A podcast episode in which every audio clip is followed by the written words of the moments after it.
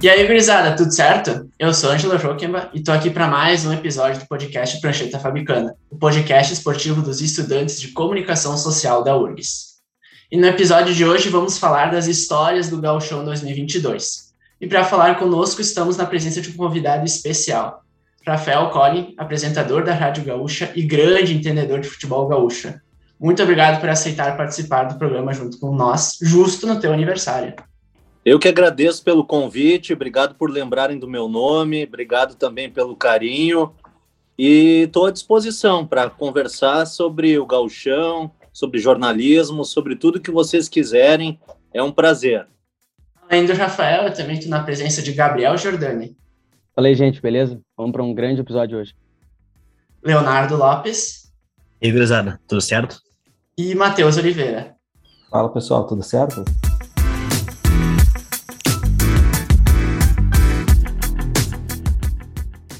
Nesta semana, tivemos a definição da final do Gauchão. De um lado, o Grêmio carimbou a vaga sobre o Internacional, enquanto o Ipiranga conseguiu uma classificação épica sobre o Brasil de Pelotas para chegar à primeira final de Gauchão de sua história. E olhando para o retrospecto das equipes, eu quero saber da tua expectativa, Rafael. Qual, então, é a tua expectativa para esse confronto? Eu estou prevendo um confronto muito parelho uh, nas duas partidas. Em Erechim, principalmente porque o Ipiranga ele está com 100% de aproveitamento no Colosso da Lagoa, nesse galchão.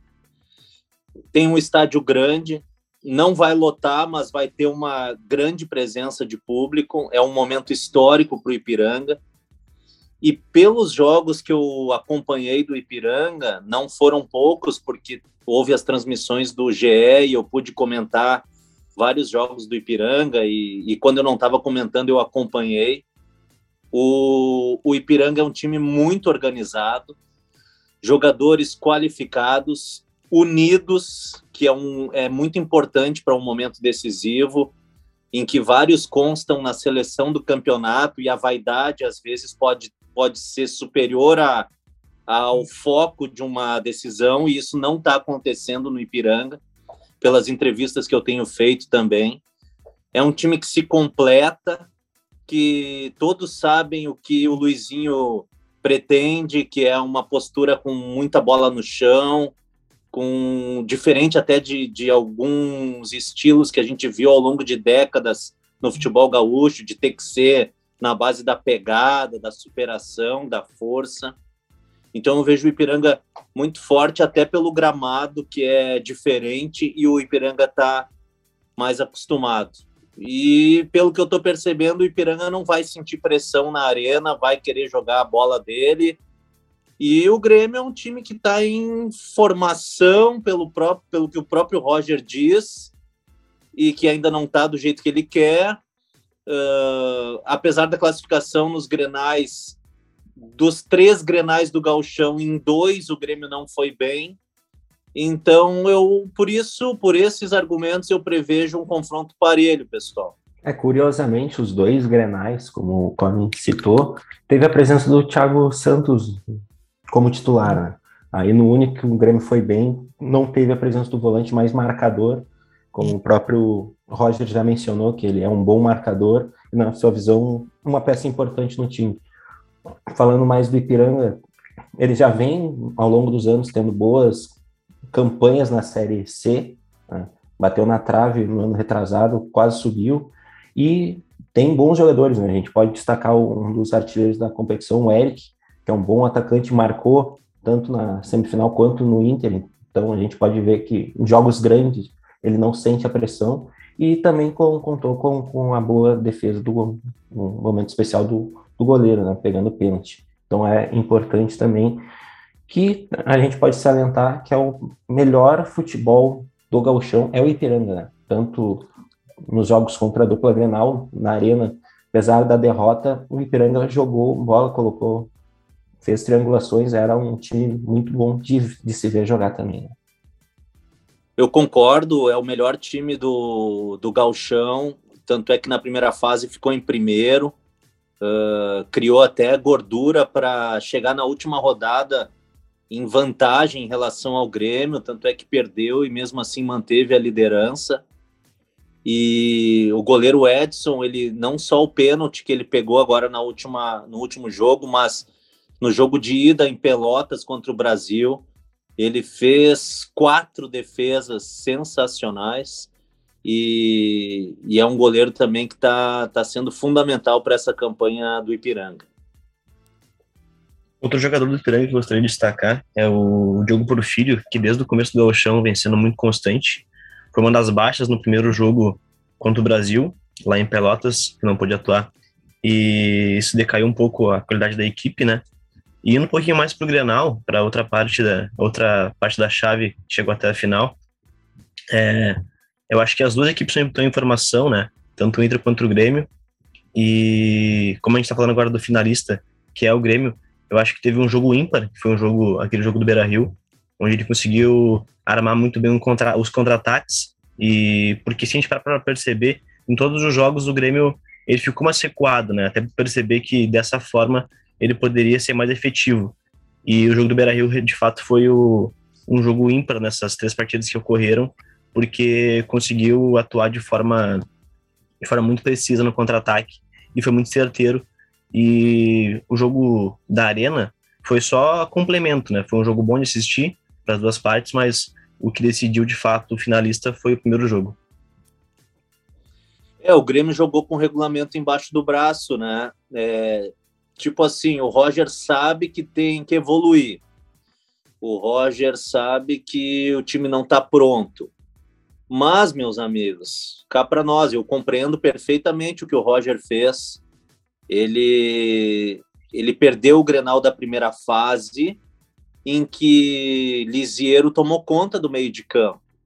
Ele pensou em anular o Inter, ele analisou o regulamento e analisou o adversário. Ele foi pragmático, ele foi frio e ele deve ter pensado assim: não, peraí, nesse momento o desempenho fica para segundo plano e é muito importante eliminar o Inter, o Grêmio passar para a final, a questão do, da importância do Grenal, que todos vocês sabem o quanto isso pesa no futebol gaúcho, até para a sequência do treinador. É, então, assim, eu acho que ele foi inteligente.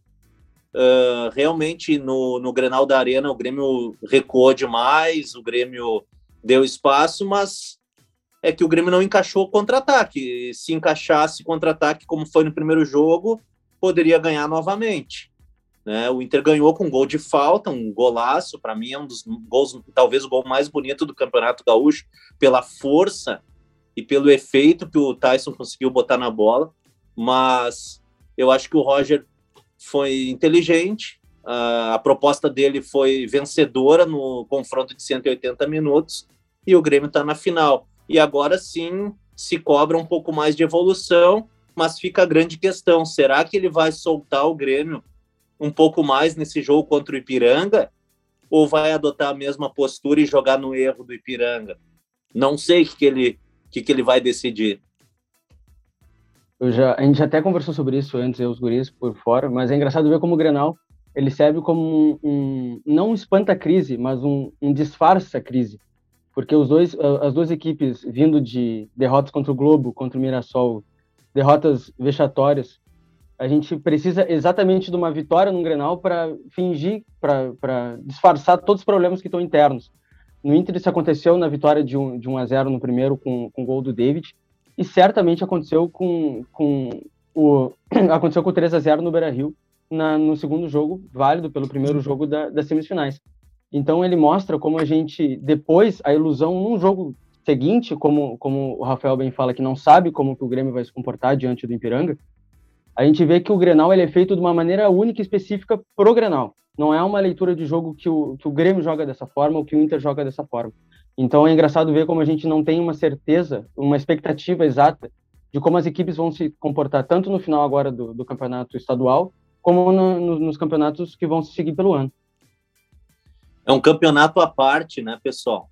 O Grenal ele tem um peso gigantesco e todos nós colaboramos para isso. A imprensa, a torcida, eh, os próprios clubes entram nessa e valorizam bastante e às vezes consideram o Grenal até mais importante do que uma sequência de campeonato. É só olhar o que o Inter fez no fim do ano passado, que considerou né, mais importante aquele Grenal, botou todas as forças naquele Grenal, entre aspas, para rebaixar o Grêmio, do que a sequência do campeonato.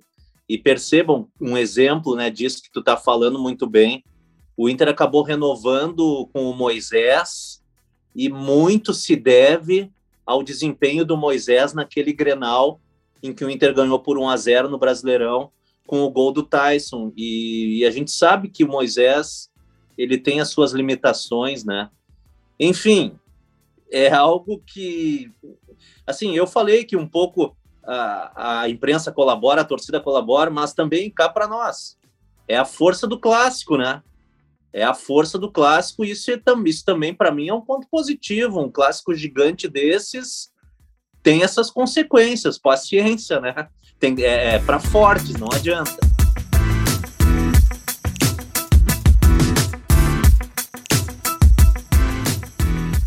Virando um pouquinho a chave, agora vamos falar de outro clássico, né? Acho que um, um dos episódios mais marcantes desse, desse gauchão vai ficar por conta do Caxias salvando Juventude, né? Na última rodada da fase classificatória, o Caxias acabou conseguindo vencer a União Frederiquense e assim evitou a queda do Juventude, que na última rodada perdeu então para o Brasil de Pelotas, né? Eu queria saber, uh, Rafael Collin, qual, qual a tua opinião sobre todo esse episódio, como tu avalia o desempenho da dupla Caju nesse campeonato, né? Um Juventude bem abaixo do que a gente esperava, a gente esperava um time que pudesse ficar, pelo menos classificar, né? E lutou contra o rebaixamento o campeonato inteiro, né? É, eu fiquei muito surpreso com a campanha do Juventude, né? Porque encerrou bem até o brasileiro pelas pretensões que tinha no ano passado, que era permanecer na Série A. Não é fácil tu subir da B, jogar um campeonato de outro patamar e ficar. E esse objetivo foi conquistado até é, numa rivalidade com o próprio Grêmio, né? Que deixou a coisa ainda mais complicada para o Juventude e deu certo para o Juventude. E acho que um dos, uh, uma das pessoas fundamentais para essa permanência foi o Jair Ventura, que continuou. Então eu esperava, sim, o Juventude brigando de igual para igual com a dupla Grenal. Tanto é que esse foi o meu comentário antes de começar o campeonato, que o Juventude não tinha uma diferença tão grande para a dupla Grenal para poder brigar por título.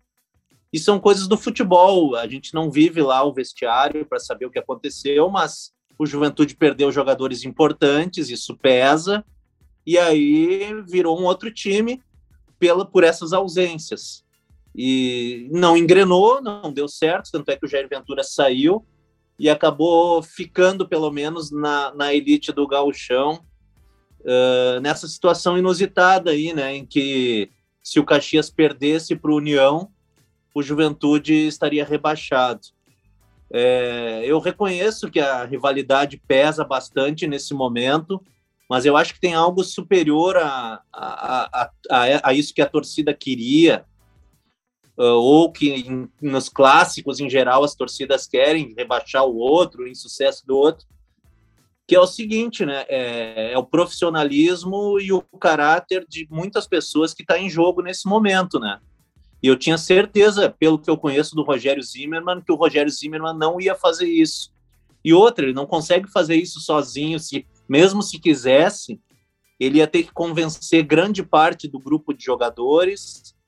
E, e não é assim, né, cara? É, como eu disse, tem muito profissionalismo em jogo aí, a carreira de muitos atletas em jogo que pode ficar manchada. E quando eu entrevistei o Zimmermann depois de tudo isso, porque eu vi que ficou uma, uma polêmica muito grande em Caxias, e aí eu perguntei, e ele disse assim, Rafael, isso durante a semana nem passou pela nossa cabeça, porque nós tínhamos nossos objetivos, nós ainda brigávamos por vaga entre os quatro, e nós brigávamos também por vaga em permanência na Série D para o ano que vem também.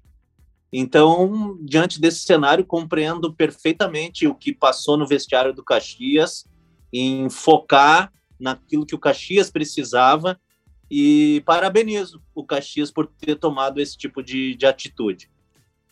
É, em relação à juventude, a gente também pode lembrar que pela primeira vez ele não teve tanto tempo de preparação para o gauchão. Né? O brasileiro Exatamente. da Série A termina no, no final, no começo, na segunda semana de dezembro, aí tem o período de férias, então teve um encurtamento do trabalho, né? O Jair Ventura recebeu muitos jogadores novos, até alguns repassados do Grêmio, que a torcida não queria ver, ver aqui, e isso também atrapalha um pouco o Juventude, né? E quando a sequência não, não ajuda, vem a pressão, porque ninguém espera do Juventude brigar para não cair no galchão, né? A gente espera brigando pelo, pelo topo, pelo, pelo menos pelas quatro principais vagas. Depois o, o Caxias também, o, o Pitol, na saída, mencionou que o, o profissionalismo dos jogadores e também a ambição do, do time. Nos últimos anos a gente pode mencionar que o Caxias na Série D faz boas campanhas, chega no último mata e acaba perdendo a chance de subir para a Série C, né? Então, e a Série D, se tu não tem um bom desempenho no campeonato estadual, tu não tem a sequência na outra temporada, né? Então, faz sentido o Caxias brigar e vencer o União Frederiquense. Aliás, a União que sofreu muito da arbitragem, né? Mas isso a gente pode mencionar um pouco depois. Mas faz sentido o Caxias brigar pelo Caxias, né? E esquecer um pouco a rivalidade. Mas é compreensível a torcida pedir pra, pra, pela queda e pela derrota, né? Porque a, a rivalidade às vezes extrapola limites. Do Juventude que a gente pode falar mais é que, ele, de, um de um retrospecto desde o campeonato da Série A do ano passado, ele teve uma época que ele era do Rio Grande do Sul o principal, a principal equipe com o melhor futebol entre os três que estavam na Série A. Só que depois de uma reformulação de elenco, jogadores principais peças, desde o Matheus Peixoto no ano passado que saiu, o Juventude vem sofrendo muito com, com, com reposições, com, com o futebol que não encaixava, com seu gramado também, desde aquele, uh, aquele fatídico jogo contra o Flamengo, que eles conseguiram vencer por um, um, uma piscina, né? Foi quase um polo aquático. O Juventude ele não mostra o que não mostra o que a gente estava esperando para essa essa essa temporada. Mesmo como o Matheus ele fala na, na, fala dele muito bem que o que o que a gente não espera que seja uma equipe que vá disputar um rebaixamento. Então então desde que o que o Jair Ventura ficou a gente esperava que seria um, pelo menos um pouco melhor do que o futebol apresentado no final da, da temporada passada da Série A. A gente a gente gosta que uma equipe do interior seja esteja num, um dos maiores patamares do, do futebol brasileiro, mas não do jeito que o Juventude está, porque do jeito que ele participa, vai ser uma luta diária contra quedas, independente, independente da, do campeonato que ele estiver. Isso não, não reflete o que a gente pensa sobre o Juventude, o que a gente torce, como a gente torce para o Juventude estar. Porque uma equipe do interior, ela não, não historicamente, não disputa a, a, o rebaixamento da série, da, da série A do campeonato, do campeonato Gaúcho. Mas sobre o Campeonato Brasileiro, o que a gente espera em sequência para o futuro, com a gente tendo essa referência dessa, dessa temporada agora, na minha expectativa é pior do que teve no ano passado, mesmo com, com jogadores importantes como o Pita, que veio do que, que jogador do Olímpia, que não mostra um bom futebol, mas é entre as grandes peças uma das maiores referências, do, do Ricardo Bueno, que é o centroavante que, que é um centroavante clássico do futebol, principalmente com uma camisa como Juventude, mas ainda tem muitas peças a encaixar, muitas coisas a serem definidas. E expectativa agora, é, infelizmente, é uma das piores. A gente vê, por exemplo, onde o América Mineiro chegou já, né? É, dá para fazer uma comparação assim, né? Galo, Cruzeiro, América, Grêmio, Inter, Juventude. É, o Juventude também pode estar nesse bolo aí. A gente está vendo, claro, eles têm torcidas gigantescas mas assim também frequentaram bastante a Série B, Fortaleza, Ceará, é, enfim, é, tem times que o, o, o, Red Bull ele tem muita grana, ele está super organizado, é um outro cenário do, do futebol brasileiro, mas também está tá conseguindo seus espaços. Então, assim, dá para o Juventude também começar a chegar nesse patamar. E só que assim, a impressão que ficou do Campeonato Gaúcho, pelo que a gente viu também nas transmissões que, que fizemos, é que o Juventude começou a patinar, patinar, patinar e deixou realmente um cenário, uma perspectiva ruim para esse Campeonato Brasileiro. Tomara que, sei lá, tomara que tire um coelho da cartola aí para realmente mostrar mais futebol no Brasileirão.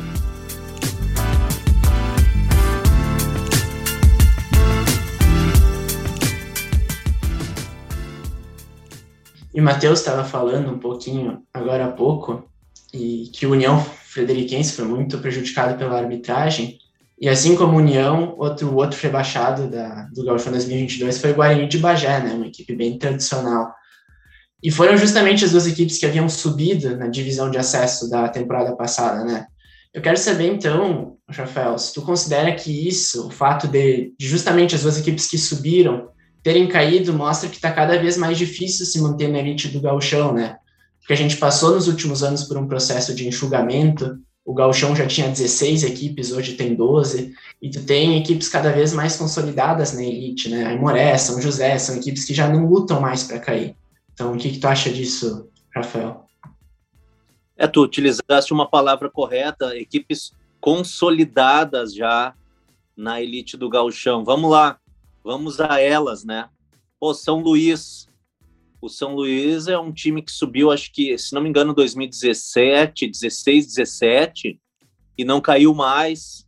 E eu conheço o trabalho que é feito lá em Ijuí, é, de uma competência incrível. É, subiram, ajeitaram o gramado, é, deram mais condições da, da torcida frequentar lá o estádio 19 de outubro, sempre tem feito times fortes. O Paulo Henrique Marques vira e mexe está voltando lá porque se sente bem lá, né? Agora está no São José, mas uh, mais um gauchão que ele fez pelo, pelo São Luís. Por que ele voltou? Porque o São Luís paga em dia, o São Luís faz um trabalho organizado. O São José esse ano teve problemas, mas o São José também é um time de Série C do Campeonato Brasileiro, pega, pegou uma experiência nos últimos anos muito interessante é, nesses tipos de confrontos. O Aimoré também, time organizado, trouxe o Lacerda, que acho que é um bom treinador, é, também pela sua diretoria que eu conheço, também é, consegue se organizar bem para seguir na elite do gauchão. Enfim, cada vez fica mais difícil. E, e, isso que aconteceu com Juventude, por exemplo, em outro ano foi o Brasil que teve problemas. Então, assim, se esses times mais cascudos, entre aspas, do nosso Campeonato Gaúcho não se ligarem, eles é que começam a ficar nessa situação delicada. E depois que cai para a divisão de acesso, não é fácil. O Caxias já passou por essa situação e você sabe muito bem é, que não foi fácil para o Caxias voltar. O Pelotas também segue nessa situação. Então, é, União, União é um time super organizado, super organizado, estava 17 jogos invictos, se não me engano, tinha perdido apenas a primeira na divisão de acesso, ganhou o acesso, veio para o gauchão, e mesmo organizado, mesmo investindo bem, é, não conseguiu, não conseguiu ficar. Eh, fez o seu estádio próprio, é, gramado também novo, recente, lá de 2017 para 2018, e vai ter que amargar de novo uma divisão de acesso para depois tentar voltar mais forte. E o Guarani, eu acho que é, não, não, não veio no mesmo nível que o União, e foi realmente o time mais fraco da, da divisão de, da, da, do Galchão e vai ter que se reorganizar para não ficar de novo mais um tempo no acesso. Como a gente fala muito de clássicos, né? E o Rio Grande do Sul tem muitos clássicos. O Baguá é um, dos, é um deles, né? A gente tem o Guarani agora na Série A, é, que começou com o Badico, que é um dos ídolos do Bagé, do Grêmio Bagé, que isso, isso mostra o quanto é, o clássico, ele às vezes nos divide, mas no interior, às vezes, ele acaba unindo, né, esses dois polos. E depois, no meio da, da competição, acabou sendo trocado pelo, pelo Christian Souza, que é, a, é atual técnico do, do Guarani. É, o Guarani que subiu em segundo lugar, né, perdendo na final para o União Frederiquense, de uma forma até de bem elástica, né, teve na, nos confrontos do ano passado do Gauchão A2, teve até um 5 a 0 para o União Frederiquense nas finais, e União, né, como o Colin ressaltou, é um time que vem se reestruturando tanto na parte técnica como no futebol em si, como clube, né? Teve até uh, teve até os holofotes que foram colocados no começo da temporada no estádio, teve até aquela polêmica se ia ter jogo de noite lá em Frederico Westphalen, e na última semana acabaram colocando os holofotes para poder ter a, as partidas. E como o Ângelo falou na pergunta, eu acho que é cada vez mais difícil né, se manter na, na Série A do Gauchão, porque a gente pode perceber que nos últimos anos os times que acabam subindo é, acabam vendo que um bate e volta, né? E eu acho que dos, dos que teve a, a, o rebaixamento esse ano, certamente o União não era um time que merecia cair por toda, por toda a campanha que fez no ano passado no, no, no Gauchão A2 e por toda a reformulação que vem fazendo dentro do seu futebol.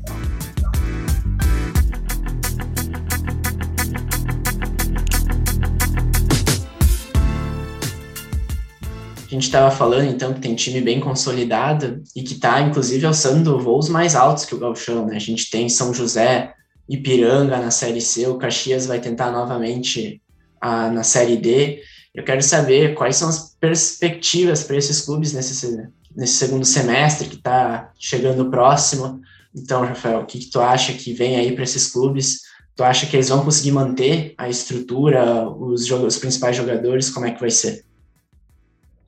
É, por mais organizados que os times estejam, e eu acho que o Ipiranga é o grande exemplo no momento no Rio Grande do Sul, é uma tarefa difícil, né, pessoal? Porque é o seguinte, é, olha quantos jogadores estão se destacando no Ipiranga. As propostas vão chegar, elas já devem estar chegando para eles jogarem, por exemplo, uma Série B de Campeonato Brasileiro, por que não uma, uma Série A também? De campeonato brasileiro. É, são jogadores bons. O Gedeilson, lateral direito do Ipiranga, é muito bom. O Diego Porfírio, que foi bem citado aqui no nosso debate, é outro lateral muito bom.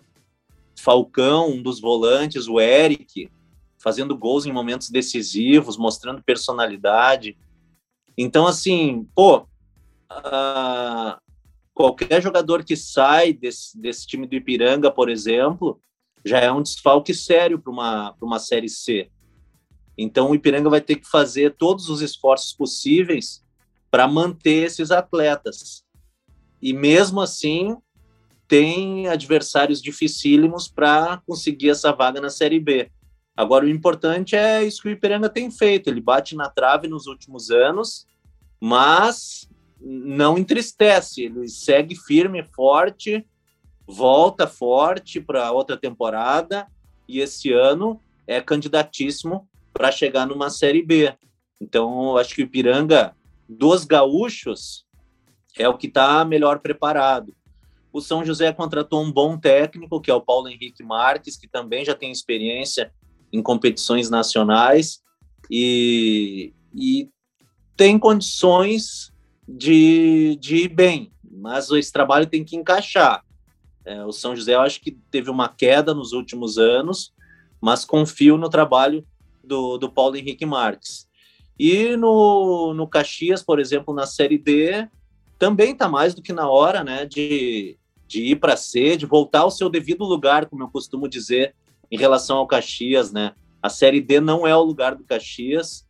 O Caxias é um time que eu gostaria muito de ver na Série B, por exemplo, mas para isso tem que subir os degraus e é outro, a, exemplo do Ipiranga nascer, tem batido na trave com frequência, mas acredito no, não só no trabalho que é feito na, no Caxias, mas também na região, né? Que é uma região rica, uma região que trabalha forte, que trabalha muito, e acho que para ajudar o Caxias, muito, muita gente tem que se envolver e colaborar com o clube para que as coisas fiquem um pouco mais fáceis para a direção? É, o Caxias bate na trave desde 2018, sempre na, no último mata, né? Na última temporada até trouxe o Rafael Jacques, que fez boa, boas campanhas com o São José, né? A gente pode lembrar em 2019 quase que o São José sobe para a Série B, mas é eliminado pelo Sampaio Correia no último mata, com uma arbitragem bem estranha, principalmente no jogo da volta, né? Mas aí depois que o Rafael Jacques sai do São José, o São José patina na, na Série C, briga contra o rebaixamento uns dois anos, e vamos ver se agora consegue se, se erguer, pelo menos ter uma Série C tranquila, né? Não brigar contra o rebaixamento, porque isso também deixa de entrar um pouco um dinheiro nos cofres do São José. E também a gente tem que lembrar que o Brasil de Pelotas vai estar na Série C, né? Talvez com um bom galchão consiga fazer frente e voltar para a Série B, que é o seu lugar, né? No mínimo, uma Série B, a gente pode colocar mais um gaúcho ali, né? Na, na, É. na segunda divisão nacional.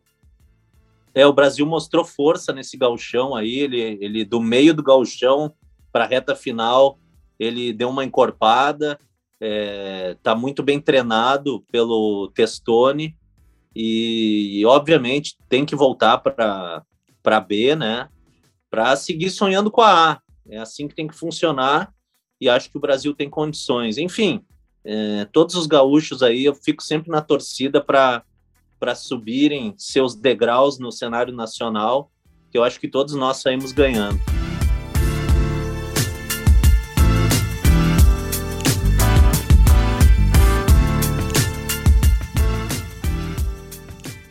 Colin, eu vi que faz um. Quando acabou a fase classificatória, tu colocou lá no teu Twitter a tua escalação.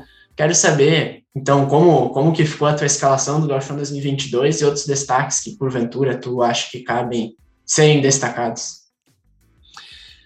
Daquela seleção do Twitter, eu vou fazer algumas modificações, por exemplo, no gol. Pela participação direta do Daniel na eliminação do Inter, em duas falhas no 3 a 0 e pelo que o Edson fez na semifinal contra o Brasil, e não só por causa disso, mas também porque fez um bom galchão. Eu boto o Edson no gol e tiro o Daniel. Então é Edson, Gedeilson, Jeromel, Bruno Bispo e Diego Porfírio. Tem, já tem quatro do Ipiranga aí. É paciência, é o que eu achei. É, e, o, o, e o Jeromel do Grêmio. Bitelo e Falcão. Apesar deles serem uh, segundo volante, eu dou um jeito de encaixar esses dois aí, porque eu acho que eles foram muito bem e não podem ficar de fora da seleção. Mesmo que o Lohan do Ipiranga tenha ido bem também, mas o Bitelo foi fundamental nessa melhora do Grêmio e, e para propor jogo melhor ali do que Thiago Santos, do que Lucas Silva. Então, Bitelo e Falcão. É, Luizinho do Brasil, Maurício do Inter, apesar da queda de rendimento dele, mas bota o Maurício e Eric. E Elias na frente. Essa é a minha nova seleção, digamos assim, comparando com aquela do Twitter. Porque agora tem a final também, né? De repente, alguém é, vira o cara da final e eu sou obrigado a mudar. Mas no momento, a minha seleção é essa. Tem um monte de gente do Ipiranga aí e eu não tiro nem, não tiraria nenhum deles para encaixar outro e tal. Acho que esses caras realmente foram os melhores. E realmente, assim, por ter ido mal na, na semifinal, é, até poderia pensar em outro nome no lugar do Maurício, do Inter. Mas acho que no geral ali, a primeira fase, ele foi uma peça importante do Inter, foi bem. Então, minha, sele minha seleção é essa, ficou com três do Grêmio. O técnico, faltou só o técnico aí. Luizinho Vieira. O que, que deu? Seis do Ipiranga? Um do Brasil. Seis, um do Brasil, dois do, do três do Grêmio e um do Inter. É. O Ipiranga Isso. realmente, os jogadores do Ipiranga foram os melhores. Ali na zaga só o Jeromel poderia entrar mesmo. O, o Bruno Bispo, camisa 4, é um dos melhores zagueiros do, do campeonato. Até esse é o problema do Ipiranga, né? Manter todos esses jogadores, né? Porque acontece de chama atenção, né? Até o Vasco estava interessado no Eric, não sei se vai levar ou não, mas já recebeu sondagens, né? Até porque não só times grandes, né? Os, os campeonatos do, do centro do país, os estaduais, eles rendem mais quatro de TV, né? Então os times têm mais poder aquisitivo para trazer para trazer as, as, as joias aqui do Sul. Assim como a gente viu com o Mirassol, com o Grêmio, que, que é um time que sempre está incomodando no, no Paulistão. E essa é a minha seleção, hein? Baita, baita seleção, Rafael. Então, queria te agradecer mais uma vez por ter topado aqui.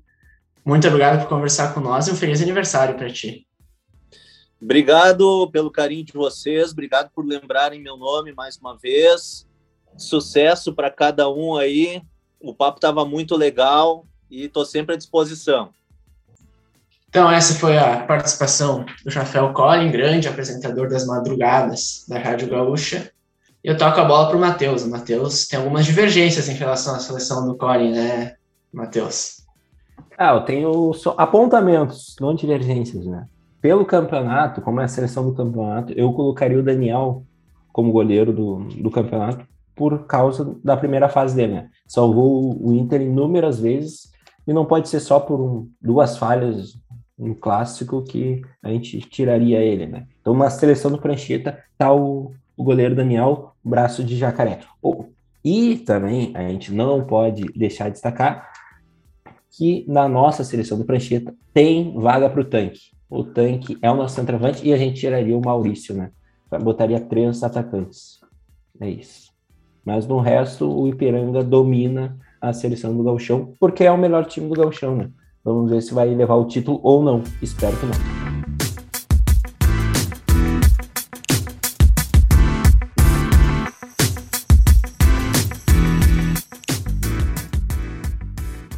E hoje, no dia dessa gravação, na sexta-feira, dia 25 de março, é comemorado no país o Dia Nacional do Orgulho LGBTQIA+.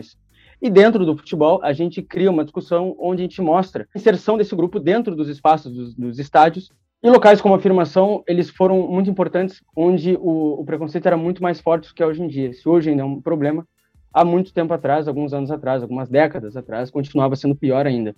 A Coliguei, a torcida organizada LGBT do Grêmio na época, ela veio para marcar uma história dentro do esporte. A Coliguei foi criada em 1977, esteve no período mais vitorioso do Grêmio ao lado do clube e terminou no ano de 1983 por problemas particulares do líder da torcida, né? Mas foi um movimento de representatividade e também de se mostrar, né? Vivíamos num período ditatorial e eles estavam na bancada sendo livres para ser o que eles são. Os próximos passos para uma representatividade maior dentro do estádio seria a gente prestar mais atenção nos cânticos das torcidas organizadas, tanto do Inter quanto do Grêmio, quanto no Brasil inteiro de uma maneira geral principalmente aqui como a gente tem a maior referência do estado, são músicas que a gente pode ou eliminar completamente, por exemplo, Internacional e Grêmio, sempre que vence uma partida, no final dessas partidas, tem uma música muito famosa, cheia de palavrões, mas com, com, com extremamente homofóbico. E o Inter, em, em, como a gente estava comentando em off antes, tem uma música que é Vou Matar um Puto Tricolor, que ela pode...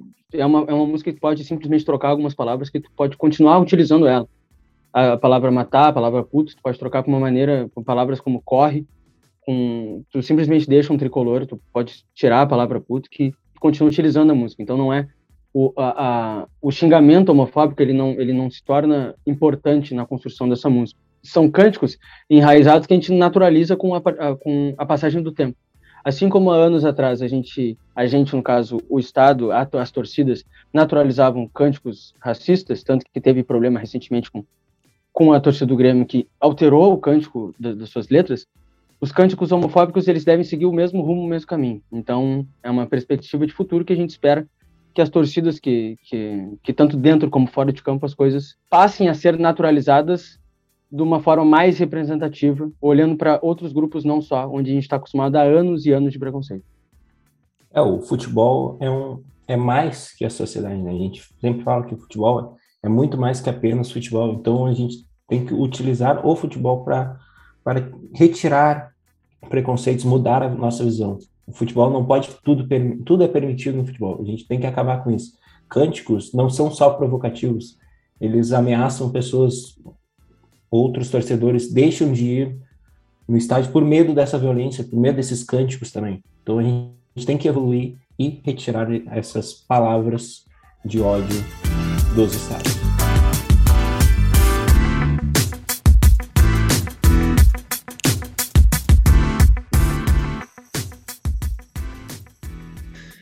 E assim chegamos ao fim de mais um episódio e agradeço demais a quem nos ouviu até aqui. Aproveito para pedir que nos sigam em nossas redes sociais, arroba Prancheta Fabico no Twitter e arroba Prancheta Fabicana no Insta. Me despeço dos meus parceiros. Obrigado pela participação, Gabriel Jordânia. Valeu, Ângelo. Valeu, gente. Até a próxima. Obrigado, Matheus Oliveira. O grande Zé.